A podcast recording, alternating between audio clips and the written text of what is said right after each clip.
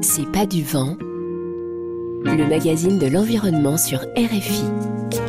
Anne-Cécile Brun. Bonjour, on aperçoit à gauche la montagne appelée le Morne de la Découverte, d'où l'on signale les vaisseaux qui abordent dans l'île et au bas de cette montagne la ville nommée le Port Louis.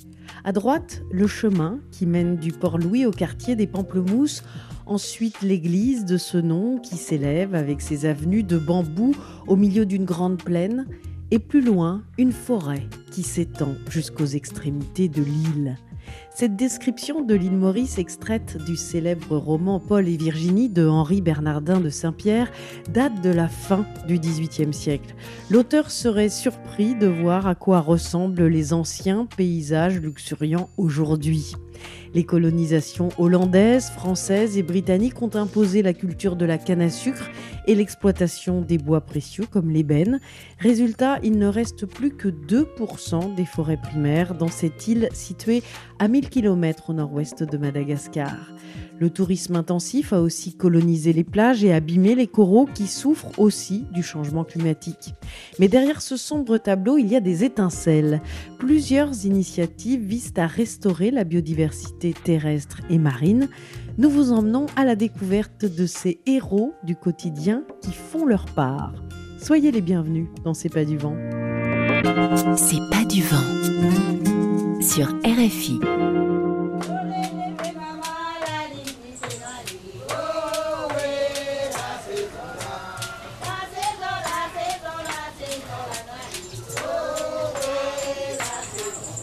Imaginez des collines recouvertes d'arbres verts vifs, tellement rapprochés que si vous prenez du recul, on dirait de la mousse. Une chaleur tiède, un petit vent aux odeurs d'épices, vous y êtes, bienvenue à la vallée de Ferney, un endroit magnifique au sud de l'île Maurice qui a failli être ravagé il y a quelques années par un projet d'autoroute, mais qui aujourd'hui, grâce à la volonté de quelques hommes, est devenu un lieu de préservation. L'île Maurice, avec la colonisation et le développement anarchique du tourisme, a perdu presque la totalité de sa biodiversité originelle, mais ici, dans la vallée, un travail de fourmi est en cours.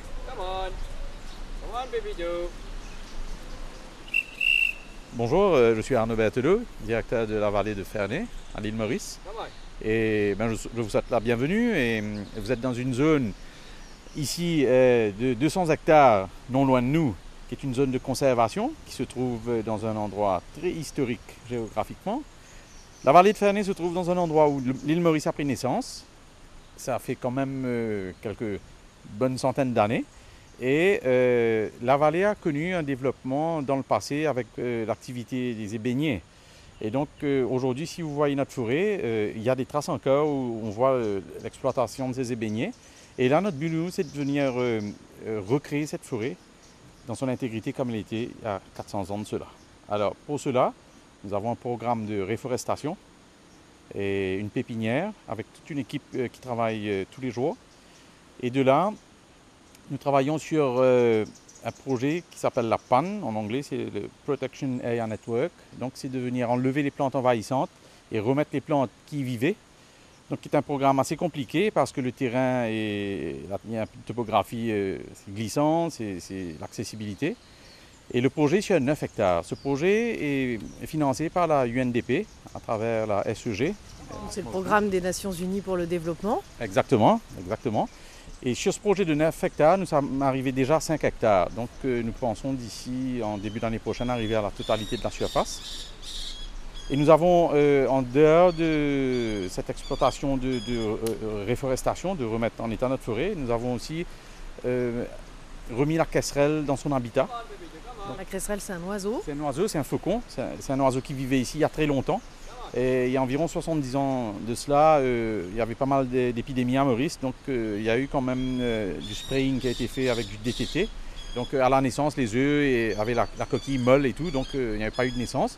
On était arrivé à avoir 6 paires à un moment donné, et aujourd'hui on est à plus de, 600 paires à travers l'île, donc qui est une totale réussite de la Mauritian Wildlife. Et ici, à la vallée, ici, nous nourrissons la casserelle tous les jours à, l'heure du déjeuner, c'est une bonne attraction touristique elles sont bien coopérantes, on doit dire. Et de là aussi, nous avons réintroduit il y a environ trois mois la grosse cartovette, l'écoparakite, qui est la vraie cartovette endémique qui vivait dans cette côte. Ça ressemble à quoi? Ben, Ça ressemble à un, perroquet euh, moyen, de taille moyenne, pas un rat. Et donc euh, cet oiseau euh, commence à s'adapter sur 14 oiseaux qu'on a lâchés. nous avons environ 7 qui sont restés dans le coin et qui animent bien notre forêt. Et donc de là, nous, on se retrouve quand même avec le projet de relâcher les pigeons roses aussi dans, les mois à venir. Et je pense que de là, notre mission sera vraiment euh, arrivée à bout. Bon, pas au niveau de la réforestation, parce que notre but, c'est de faire les 200 hectares de la vallée devenir endémiques. Mais au niveau de réintroduire la forêt comme elle était, c'est quand même une mission qui est arrivée à son apogée quelque part. Hein. Mais c'est un vrai combat contre l'histoire, parce que finalement, euh, entre l'arrivée des euh, Néerlandais au XVIe siècle et puis euh, jusqu'à il y a très peu de temps, la préservation de l'environnement, ce n'était pas du tout la préoccupation à l'île Maurice. Il y a la canne à sucre qui s'est développée sur les deux tiers de l'île, il y a le tourisme, toute cette activité économique finalement a fait en sorte qu'aujourd'hui il reste extrêmement peu de biodiversité endémique. Alors c'est notre combat, c'est notre combat de faire découvrir cette forêt primaire qui est minuscule mais qui est extraordinaire, qui est unique. Et on a des forêts à Maurice, mais elles ne sont pas comme celle-là. Elles ne contiennent pas les mêmes, euh, les mêmes bois, les mêmes arbres que vous trouverez ici. Euh, nous avons des arbres rares en plus. Il y a une étude qui est menée pendant cette euh, organisation que nous faisons. Et aussi faire découvrir les, jeunes à travers des études pédagogiques, les sorties pédagogiques pour les écoles, de conscientiser les enfants. On essaie de faire l'éducation des parents à travers les enfants aussi. Dans un sens, parce que quand ils rentrent chez eux, ben, en racontant aux parents ce qu'ils ont vu, ben, on retrouve souvent des familles qui reviennent parce que les enfants visitaient euh, la vallée. Alors la vallée, oui, euh, point géographique, historique aussi, euh, comme je disais au début, c'est un endroit mythique de l'île où l'île a pris une naissance où il y a eu toute une histoire de l'île euh, qui a commencé à, deux pas du rivage ici. Ces grands ports, en fait, c'est là où les Néerlandais ont débarqué, au XVIe siècle. Ben, exactement. quand on dit grand port, on pense à Paris, à l'Arc de Triomphe. Hein. Vous allez voir la bataille du Grand Port qui a été gagnée. Hein. les îles qui, entourent euh, la passe et tout, euh, il y a plein, plein à raconter. Hein, euh, donc, euh, les bois d'ébène qui étaient tractés par les esclaves et qui ensuite ben, partaient en Europe, c'était ici aussi Directement ici. On doit dire quelque part que cette exploitation a été abolie par un côté mode qui avait passé de mode, dans le sens que l'ébène, à un moment donné, n'était plus à la une. Donc au niveau menuiserie, au niveau des touches de piano et tout, Peut-être qu'en Europe, euh, il y avait d'autres bois euh, qui avaient été plus prisés. Et c'est cela qui a ralenti aussi l'exploitation des ébéniers à Maurice, quelque part. Come on Donc là, on va partir en randonnée, on va aller voir euh, ben, justement ce projet de reforestation. Ah ben oui, j'espère que vous avez les chaussures adéquates. Et donc, pour aller en forêt, vous allez être un peu embêté par les moustiques. Alors, nous, on les préserve, les moustiques, parce, parce qu'ils sont mangés par les geckos, qui sont des petits lézards. Et le gecko est mangé par la casserelle. Donc c'est un cycle de nourriture qu'on respecte. Vous allez voir aussi qu'en marchant tout le long de la route, vous avez des troncs d'arbres marqués d'inscription en rouge dessus. C'était des arbres marqués pour être tronçonnés pour le passage du fameux highway qui devait passer cette superbe vallée.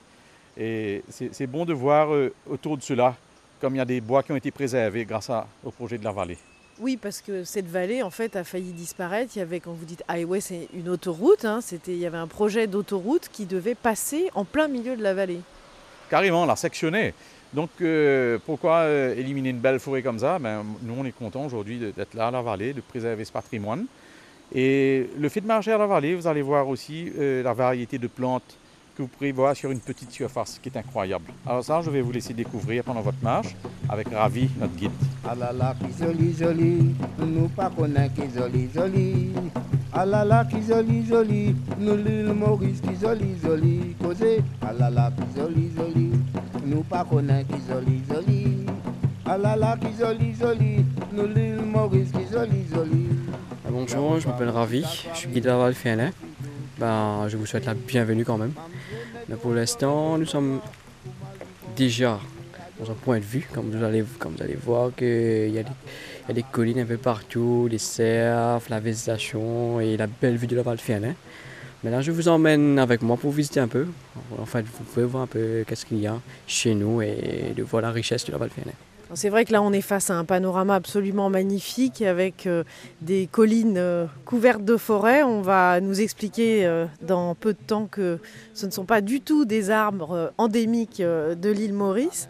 Mais c'est pas grave, on va voir qu'il y a tout un projet de restauration justement. Et puis, on voit au loin un troupeau de cerfs, de biches. Il y en a beaucoup ici? Bah ouais, il y en a beaucoup. Peut-être plus que 10 000. Et vous, vous êtes guide ici depuis longtemps? Bah, ça va. Je, je vais faire un an. Alors vous, vous êtes guide? Qu'est-ce que vous montrez de la vallée de Ferney aux touristes quand ils viennent? Ben moi, ce que je fais, normalement, je prends les, les clients pour venir voir la forêt, comment il était 400 ans auparavant. C'est ça que j'essaie de sensibiliser les gens de venir voir ça, comment la forêt est, même pas la forêt, mais comment l'île Maurice était 400 ans d'ici là. Ça, c'est le travail de Jean-Claude Sévatian qu'on va retrouver donc euh, tout de suite, qui va nous expliquer tout ce projet de reforestation. Mais là, pour, pour voir cette zone, on doit marcher un peu, euh, disons, une 10 minutes de là, jusqu'à jusqu'ici.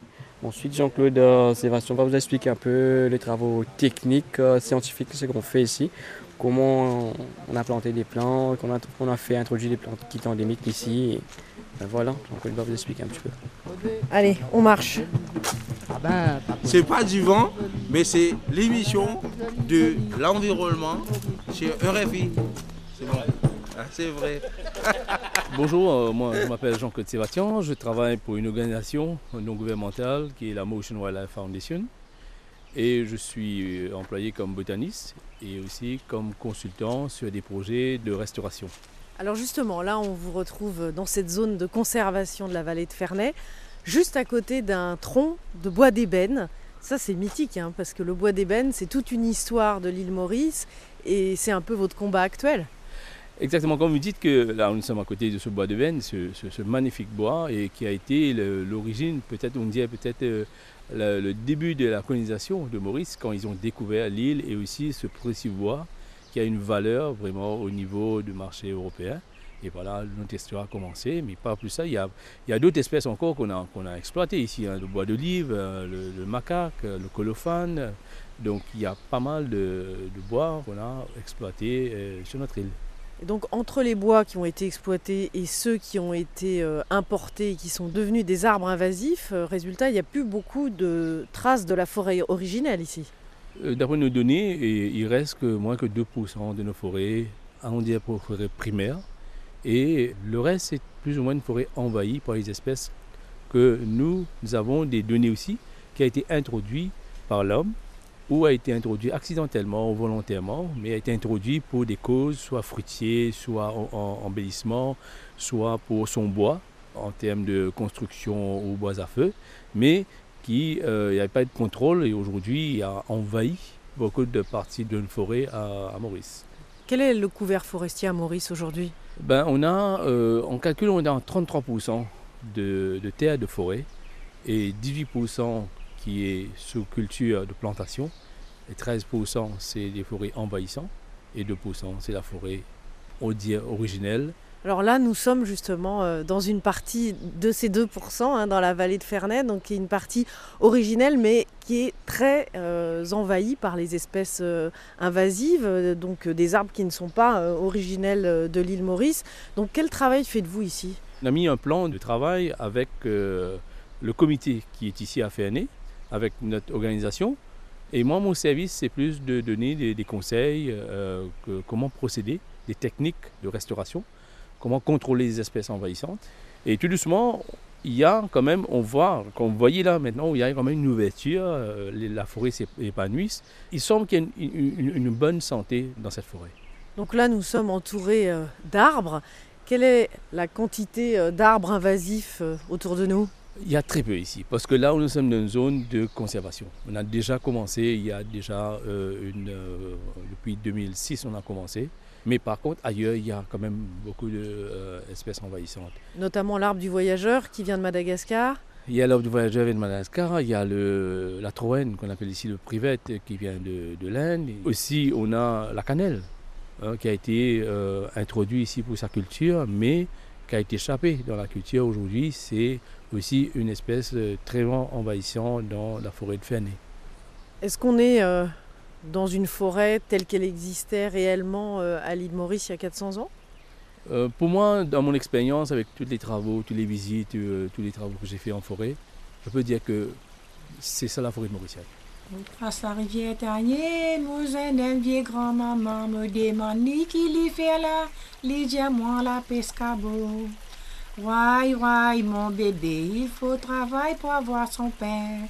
Mon bébé, il faut travailler pour avoir son père. Arnaud Berthelot, vous êtes donc le directeur de la vallée de Ferney. On vous retrouve là après euh, cette fantastique euh, randonnée euh, dans cette forêt. Finalement, quand on pense île Maurice, dans la plupart de la tête des gens, on pense plus euh, plage, euh, activités euh, marines plutôt que terrestres. Or ici, il y a un vrai potentiel. Enfin, il y a un potentiel. Le démarrage a été dur. C'est encore dur pour la vallée de trouver une rentabilité. Comme vous savez, on est une compagnie euh, non profitable, c'est-à-dire que tous les profits sont réinvestis dans la vallée elle-même, dans le travail de conservation. Et de là, nous, sommes, nous avons commencé avec 1000 à 2000 touristes. Nous sommes arrivés environ à 3000 touristes, qui ne suffit pas. Alors, donc, nous, nous essayons. 3000 touristes par an. Par an, oui, pardon, par an. Et donc, euh, ce qui est insuffisant, malgré euh, un bon nombre de Mauriciens qui viennent. Donc, on veut grossir quand même la période touristique pour la vallée. Et de cela, nous avons été vers des excursions terre et mer, donc euh, qui est assez unique. Et je pense qu'on a de la chance d'être dans la baie de Maibo, de, de Grand-Port, de faire les gens venir par bateau, connaître notre rivière euh, euh, et de là embarquer à travers les cannes à sucre et venir manger au restaurant. Et je peux vous dire que manger en forêt, c'est quelque chose vraiment de différent. Alors donc de ces excursions, à travers les écoles et à travers un peu de publicité que nous faisons, nous espérons à travers votre radio aussi, toucher pas mal de gens. Et en venant à la vallée, euh, c'est une manière pour vous de contribuer à la conservation, juste de venir ici, de venir faire une marche. Merci beaucoup. Ben, je vous souhaite la bienvenue et au plaisir de vous revoir.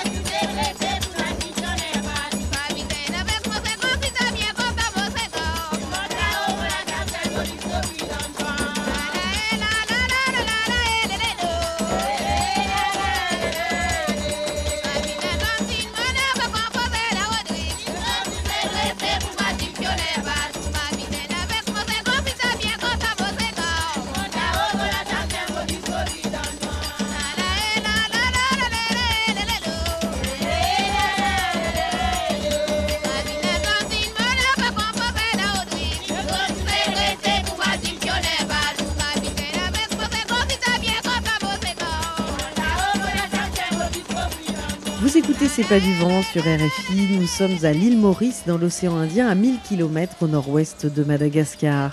Une île qui se situe en tête du classement mondial sur la concentration des pesticides, comme l'a démontré récemment un reportage d'Alexis Bédu sur notre antenne. Mais il y a des poches de résistance qui commencent à faire des émules. C'est le cas du domaine de la vieille cheminée situé à Chamarel dans le sud-ouest de l'île, un domaine familial que Robert de Spéville et sa famille ont acheté dans les années 90. Le domaine appartenait à la sucrerie de Belle-Ombre, qui est un peu plus loin dans le sud, et qui, à cette époque où on l'avait racheté, avait quelques soucis financiers, puisque le prix du sucre était plutôt bas. Et donc, on a eu l'opportunité d'acheter euh, beaucoup plus d'hectares qu'on ne souhaitait au départ. Mais le nom, au fait, vient d'une une très ancienne sucrerie, dont la cheminée est toujours là, vous l'avez vu en arrivant. Et c'est là qu'on a eu l'idée d'appeler le domaine la vieille cheminée. Alors vous êtes ce qu'on appelle un, un écologe et c'est ça qui est intéressant parce qu'à l'île Maurice, il y a un taux de d'utilisation des pesticides extrêmement élevés. Par exemple, on parle de 3400 euh, kilos par euh, kilomètre carré. C'est un des plus élevés du monde. Et vous, euh, vous avez décidé de vous lancer dans l'agriculture biologique. Il y a aussi énormément de déforestation dans cette île. Il reste entre 2 et 3 seulement des, forêts primaires originelles. Donc, à votre niveau, vous, vous, faites votre part. Comment est-ce que vous avez pu petit à petit convertir ce domaine qui était donc autrefois des, champs de canne à sucre avec des sols, j'imagine, plein de pesticides, euh, vers euh, des sols bio alors, euh, ben, au départ, on a, fait un peu les mêmes erreurs que ceux d'avant, c'est-à-dire qu'au début, quand on a acheté l'endroit, on a commencé nous aussi à planter des bananes, des ananas et tout, mais avec les mêmes vieilles méthodes, avec du chimique, avec des herbicides par exemple. Et puis, on a eu de la chance, c'est que mon épouse a, a, une fibre écologique depuis très longtemps. Et elle a même, elle a même créé à Maurice une ONG qui s'appelle Mission Verte, qui a été la première ONG à faire le recyclage à Maurice, et qui existe toujours, et qui marche toujours, et qui s'est pas mal développée. Donc c'est elle, au fait, qui nous a tous, a, tous inculqué ce principe écologique, cette fibre écologique, qui, euh, ben, qui nous a un peu guidés euh, dans tout notre parcours à ce jour. Donc petit à petit, on a arrêté euh, le Roundup, on a arrêté les, les pesticides par exemple, et on a basculé complètement sur le compost que nous fabriquons nous-mêmes avec le compost, avec la litière de nos chevaux. Et puis, ben, on ne brûle rien, par exemple. Tous les déchets organiques sont recyclés pour faire de l'humus et donc rajouter à notre compost. Et ben, c'est comme ça que c'est un peu, ça a un peu évolué. Alors on peut peut-être aller se promener un petit peu, voir justement l'endroit où vous faites le compost. Et puis euh, il me semble qu'il y a une pépinière, puisque vous allez nous en parler, mais vous plantez aussi euh, énormément d'arbres endémiques ici. Voilà, au fait, euh, mais comme vous disiez tout à l'heure, l'île Maurice était, complètement peuplée d'arbres endémiques à l'époque, de forêts endémiques. Et aujourd'hui, malheureusement, tout a été un peu dévasté au départ par les, ben, ceux qui, sont arrivés à Maurice, les, premiers immigrants, euh, qui, ont, naturellement coupé les forêts pour pouvoir habiter, pour pouvoir construire des maisons. C'était les colons euh, au XVIe siècle. Voilà. Et puis, euh, beaucoup de bois précieux ont été exportés sur l'Europe, par exemple le bois de natte, les beignets, par exemple, donc, qui étaient très, très appréciés pour les meubles on a commencé à planter de la canne à sucre à Maurice. Ben, il a fallu donc euh, enlever les forêts pour planter de la canne. Et puis on a importé des serres de Java pour faire des chasses. Et donc pour faire des pâturages, on a encore enlevé des forêts. Ce qui fait qu'aujourd'hui, ben, et puis il y a eu les villages qui ont été construits, les villes qui ont pris, qui ont pris le, dessus aussi. Et aujourd'hui, ben, il nous reste 3 ou 4 de, de, de, forêts, de vraies forêts endémiques. Donc quand on est arrivé, on s'est dit qu'une des choses qu'on allait faire, on avait la chance d'avoir donc beaucoup de terre, et qu'on allait faire tout un programme de replantation d'endémiques. Donc on a commencé tout petit, en achetant quelques endémiques avec les, forestiers du gouvernement. Et aujourd'hui, ce qui est intéressant, c'est que les arbres que nous avions plantés il y a 25 ans commencent à donner des petits drageons qu'on remet en pépinière et qu'on replante. Et à ce jour, on a dû planter à peu près 2000 plantes endémiques qui aujourd'hui commencent à devenir des petites forêts. Ce sont des arbres qui en principe poussent très lentement, mais ça vaut la peine d'en planter en se disant ben, un jour on verra les résultats. Et là, on commence à voir les résultats, ce qui est vraiment très intéressant pour nous. On va aller voir ça? Oui, absolument. Au fait, donc rien n'a été planifié au départ. C'était pas genre un master plan et on se dit allez voilà, on sait où on va. On n'avait aucune idée où, dans quelle direction il fallait aller et tout a été fait euh, au fur et à mesure que les choses évoluaient. Voilà.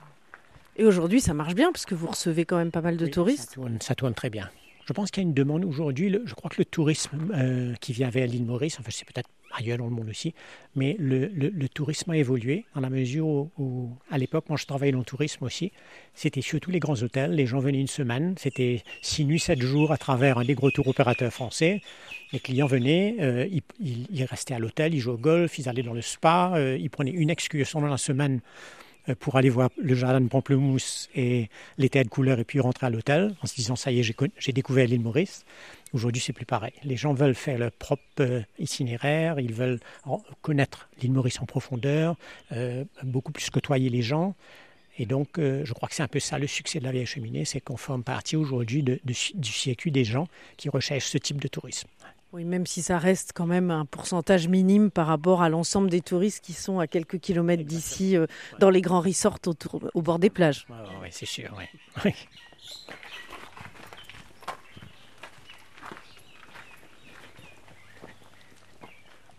Donc là, euh, nous sommes arrivés devant une grosse machine. Qu'est-ce que c'est? Euh, En fait, c'est une, une raboteuse industrielle qui fabrique, ben, qui rabote le bois pour faire de la litière pour nos chevaux. Alors, le, bois que vous voyez là, c'est au fait, un, ça vient d'un arbre qu'on appelle l'albizia. C'est un arbre qui avait été introduit à Maurice il y a des années pour faire des allumettes. C'est un arbre qui est très mou, qui pousse très vite et qui, euh, bon, comme on n'a pas eu de cyclone depuis 25 ans, euh, a envahi complètement, surtout le, sud-ouest, le sud et le sud-est de l'île, et qui pousse à une vitesse euh, extrême. Je crois que l'arbre pousse d'à peu près 30 mètres tous les 10 ans, donc ça pousse vraiment très très vite. Et heureusement pour nous qu'on a trouvé une utilisation pour cet arbre. En donc les troncs que vous voyez, on les met dans cette machine pour faire la litière de, des chevaux. Les plus petites branches, on passe dans une autre machine pour faire des copeaux de bois qu'on vend à travers une chaîne de, magasins de jardinage. Et les feuilles euh, euh, on, nourrit nos chèvres avec. Donc au moins on a trouvé une utilisation pour l'arbre. Et comme vous voyez, tous nos, tracteurs et tout, c'est des vintage. Hein. des, je crois que ça, c'est un vieux tracteur Renault qui doit avoir au moins 40 ans. Mais comme on, favorise plutôt la vieille mécanique, puisqu'on pense qu'il vaut mieux rester dans ce genre de mécanique plutôt que de la mettre à la casse et de prendre de l'électronique. Donc toutes nos machines sont des vieilles machines. On a des mécaniciens, des très bons artisans à Maurice, euh, qui font tourner, qui réparent et qui et voilà. Donc euh, et comme il n'y a pas d'électronique, c'est réparable par euh, justement ces gens-là. Le, mécanicien que vous voyez là, c'est notre, c'est un mécanicien tout jeune et qui travaille pour lui-même et qui vient régulièrement donc réviser les machines et mettre tout en état. Pas besoin d'avoir la machine dernier cri. Exactement. Voilà.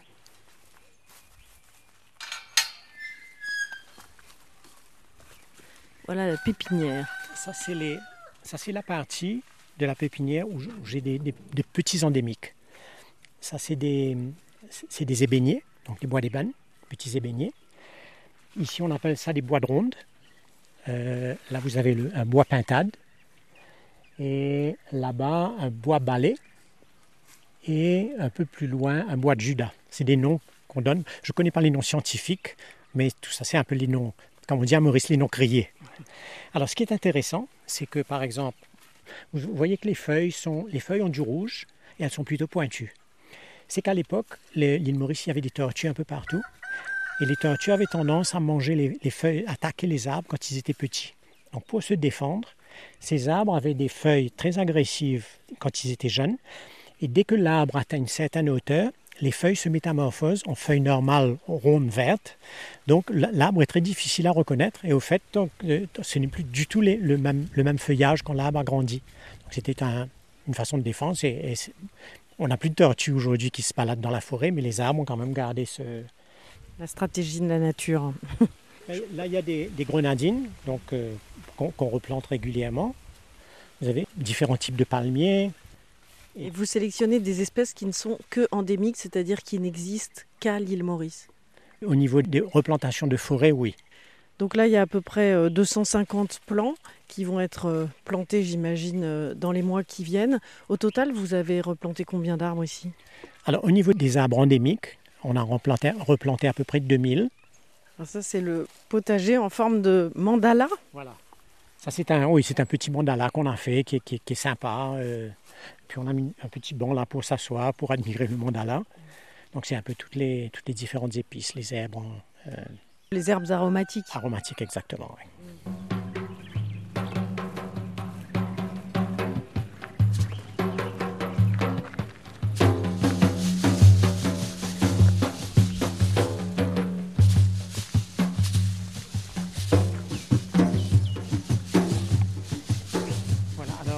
C'est là où on, met le compost au fait à, composter. vous voyez, vous avez deux teintes différentes. Celui-ci est, plus âgé, en fait, il a déjà commencé à composter, donc euh, il va vers une couleur beaucoup plus, foncée. Le tas de là-bas, lui, il est plus clair, il est plus nouveau. Et ce tas va prendre encore, dépendant un peu si on a de la pluie ou de l'humidité, c'est-à-dire qu'il faut régulièrement vérifier l'humidité et et la température. Il va prendre encore à peu près deux ou trois mois pour être prêt, et celui-là un peu plus longtemps. Et vous voyez un peu plus loin aussi, c'est là où on vient stocker toutes les feuilles, tout ce qu'on ramasse, tout ce qui reste dans les cours des maisons, euh, les, feuilles de cocotier et tout, on met tout là en, tas et on retourne régulièrement et ça finit par euh, donner de, l'humus qu'on rajoute au compost après. Voilà.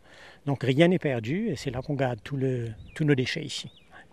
Alors ça veut dire que toutes les personnes qui travaillent euh, sur cette exploitation se sont formées ah, il y a un hélicoptère qui passe, se sont formés euh, à cette façon biologique de cultiver?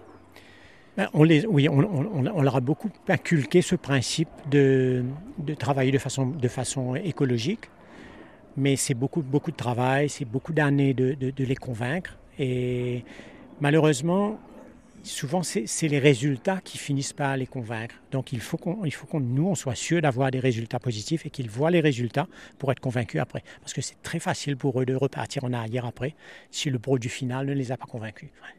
Et donc, est-ce que chez eux, ils utilisent les mêmes méthodes?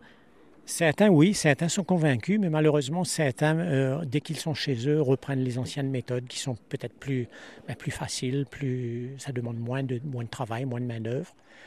Et ça, c'est un peu dommage. Donc, euh, il faudrait vraiment que nos autorités aussi, que ce soit un travail vraiment euh, national pour inculquer ce- ces principes à tout le monde. Parce que c'est pas, malheureusement, ce n'est pas toujours le cas.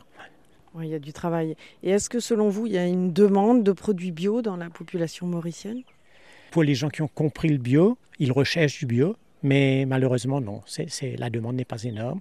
Les gens n'ont pas encore compris qu'un produit, qu'un fruit, par exemple, s'il n'est pas parfait, au contraire, il est peut-être meilleur à l'intérieur. C'est-à-dire que les gens cherchent toujours la qualité extérieure plutôt que la composante du fruit. Donc, on n'y est pas encore, malheureusement. Donc là, nous sommes dans l'une des zones où vous avez replanté des arbres endémiques. Exactement. Donc là, ça c'est la première petite forêt que nous avons plantée. Et puis après, on a planté celle de droite ici. Et si vous regardez un peu plus loin, là-bas, on a, on- c'est une nouvelle euh, petite forêt qu'on a plantée. Donc les, les arbres sont encore tout petits. Et j'espère que d'ici 15 ans à peu près, ça va ressembler à, ce que vous voyez devant vous. Et donc ça, ce ne sont que des arbres endémiques euh, de l'île Maurice. Exactement, oui. Différentes variétés. Et au fait, euh, ce qu'il faut, c'est les planter tout près, parce que dans la nature, au fait, ils sont, ils sont vraiment, ils se, quelque part, euh, ben, les racines s'entendent entre elles et, et- et s'entraident. Donc c'est un peu le, la façon de planter, au fait, c'est les, les planter très rapprochés.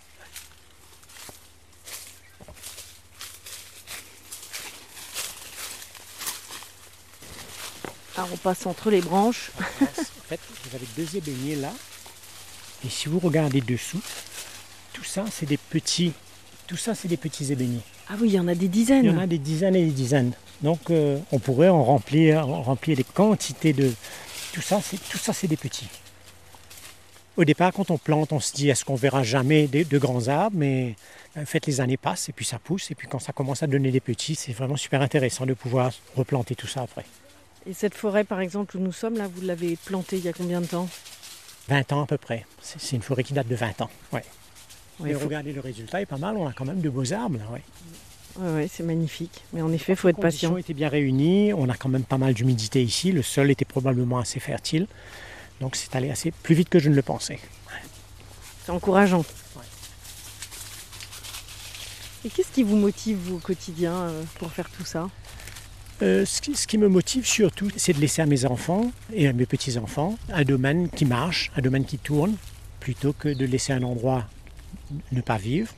Et puis je, je suis convaincu qu'en faisant ça, on donne peut-être l'exemple, on convainc peut-être des gens, les- même les Mauriciens qui viennent en séjour chez nous, qu'ils soient peut-être un peu plus convaincus de l'écologie, de replanter des forêts, de se rapprocher de la nature. En fait, euh, c'est un peu ça ma, ma motivation. Parce qu'il y a un peu urgence. Il y a beaucoup d'urgence, oui.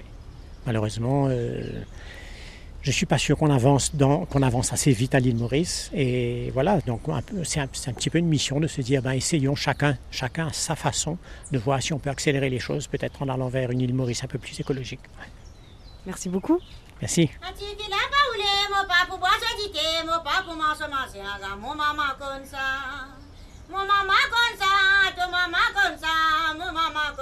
Mama to Stella mwale Stella mwale Stella mwale ke boso so brifo La e la la la la la e lo lo le le la la la la la e lo Satikila baule mo papu boso dite mo papu maso masiaga mo mama konsa To mama konsa mo mama konsa to mama konsa mama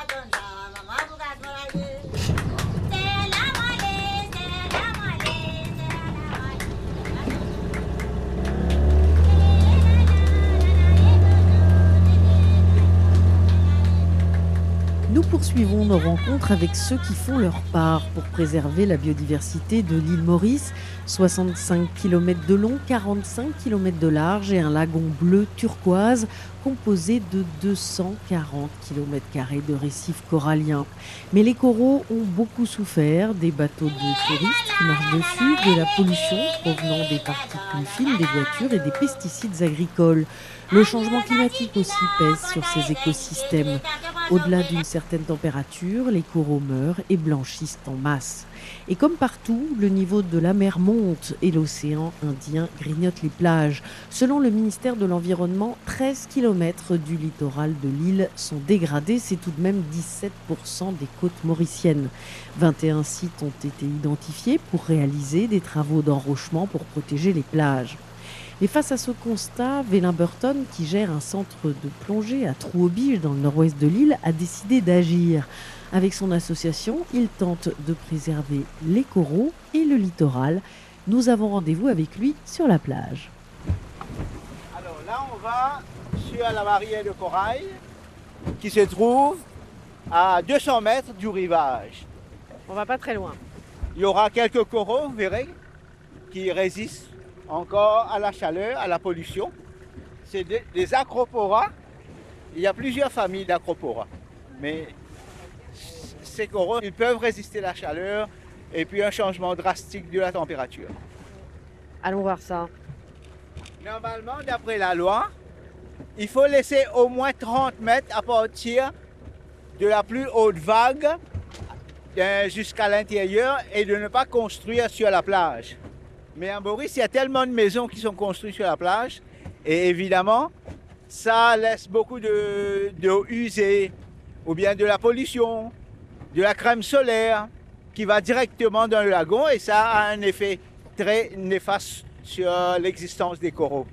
Et puis ici, le niveau de la mer monte avec euh, les Oui, conséquences du changement climatique d'à peu près 0,5 mm par euh, an. Et du coup, ça crée de l'érosion côtière, toutes ces maisons qui sont euh, posées euh, trop près de la plage. Oui, oui.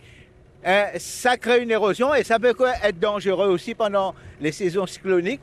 Là où, quand il y a des grosses vagues qui arrivent sur la barrière de corail, qui traversent la barrière de corail et va directement sur la plage, parce que ça peut casser des maisons, emmener, emporter des gens. Ça peut causer des pertes de vie humaine aussi. Ce qu'on aurait dû faire, c'est construire bien plus loin de la plage. Comme ça, l'eau usée peut descendre, passer par les, marécages, et l'eau est filtrée, et puis ça revient l'eau propre dans le lagon. Ce qui n'est plus le cas à Maurice, parce que tout autour de Maurice, il y a des maisons, des hôtels qui ont été construits sur la plage même. Et ça augmente le risque. hein, L'érosion, bien sûr. Beaucoup de dégâts. Et la pollution aussi, parce que les eaux usées vont où du coup Dans le lagon? Il va directement dans le lagon, mais je sais que pour l'instant, il y a quelques hôtels qui ont pris des mesures pour éviter que l'eau va directement dans le lagon. Ils filtrent l'eau et puis ils peuvent s'en servir de cette eau pour l'agriculture ou bien d'autres choses. Mais comme euh, l'eau usée a été déversée pendant des années dans le lagon, les coraux n'ont pu résister. Il y a au moins 75% des coraux qui sont morts maintenant à cause du, du réchauffement de la planète. Les 25% des coraux, nous devons les, les protéger. Parce que si on augmente le- la pression, comme la pollution, tout ça, ben, les 25% ne vont pas pouvoir vivre pour pouvoir coloniser la barrière de corail. Oui, Parce qu'il faut rappeler ce que c'est que le corail, c'est un animal. Hein Oui, oui, oui, bien sûr. Le corail, c'est un être vivant. Et quand il y a une barrière de corail, non seulement ça protège la côte, mais ça augmente le nombre de poissons. Parce que c'est un habitat pour le poisson. Bien sûr, c'est un refuge aussi pour les poissons, parce que ça crée un, la- un lagon où l'eau est à une bonne température, où il y a plein de petits poissons qui peuvent venir vivre là, sans qu'il y ait des prédateurs pour les manger. Et évidemment, quand ils deviennent adultes, là, ils peuvent sortir et puis aller en haute mer. Le lagon est comme un, comme un, un nursery hein, pour les petits. On va peut-être euh, aller, euh, Voir les poissons, les coraux. aller Bien voir sûr. les coraux et surtout arrêter de faire tourner le moteur parce qu'on parle de pollution et en même temps on fait tourner le moteur. Oui, oui, oui, mais on n'y peut rien. hein. Ouais, mais c'est un très petit moteur, ça. Alors ça va. Oh, comme on dit, on ne peut pas faire des omelettes sans casser des œufs. Mais on peut aussi s'en servir des coques des œufs pour faire du compost. Alors, on va attacher là. On va s'attacher à la bouée verte là. Il y a du vent aujourd'hui, c'est pas embêtant pour voir les coraux? Non.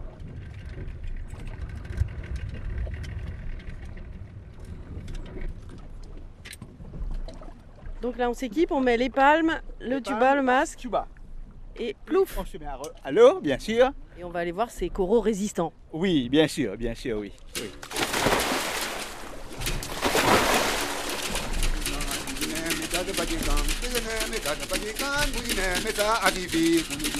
Anu ale mamalo me anu ale mamalo me anu ale mamalo nu benu la mu tamana kata pajikan kujine me kata pajikan degane me kata pajikan kujine me sa adivi Béla, là ça y est, on a, on a fait euh, masque et tuba pendant combien de temps à peu près Hein, environ 35 minutes.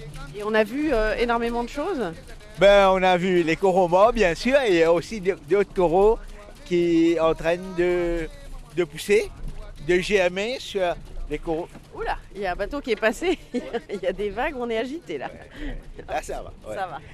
Et on voit bien quand on, on se promène comme ça qu'il y a beau- beaucoup de coraux morts, mais il y en a en effet qui reviennent. Alors c'est plusieurs euh, variétés, mais c'est quelque chose que vous observez depuis longtemps?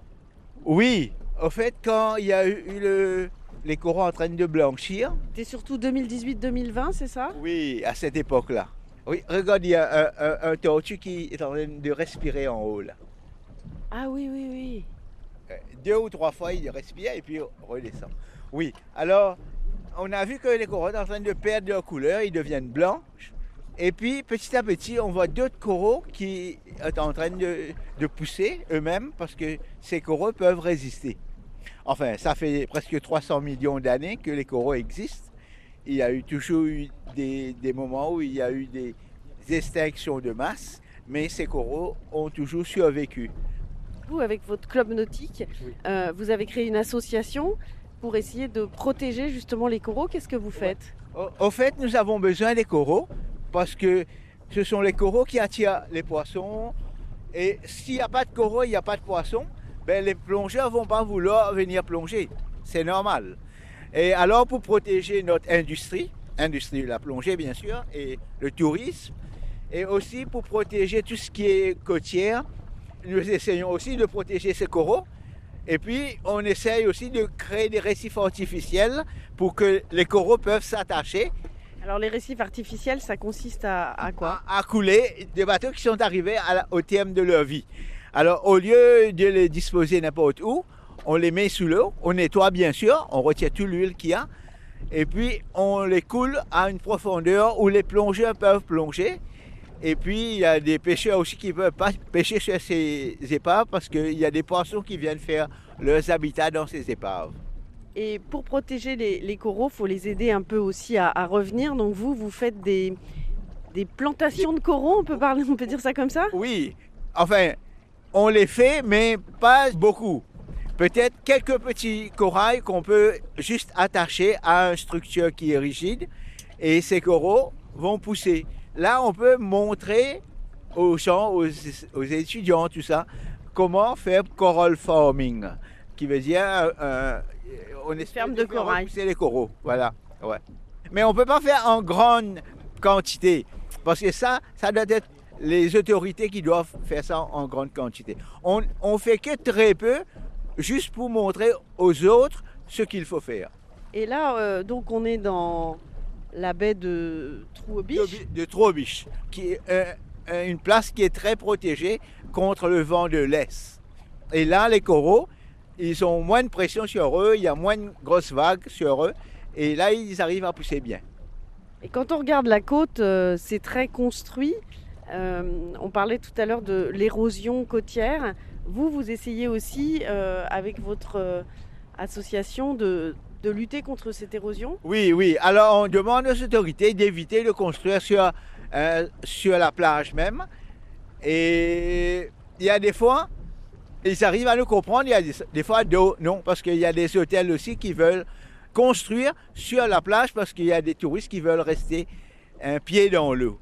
Et ça, c'est autre chose parce qu'il y a plusieurs pays dans l'océan Indien, comme les Seychelles, Maldives, Maurice. Alors nous sommes tous comme des compétiteurs. Alors on veut tous construire les hôtels tout près de l'eau pour pouvoir attirer autant de touristes possible. Alors c'est ça qui n'est pas très très bien. Je crois que le gouvernement a identifié à peu près 21 sites euh, dans toute l'île Maurice qui sont des zones où vraiment la mer gagne plusieurs mètres par an. Oui, ben, en fait, ça se passe partout.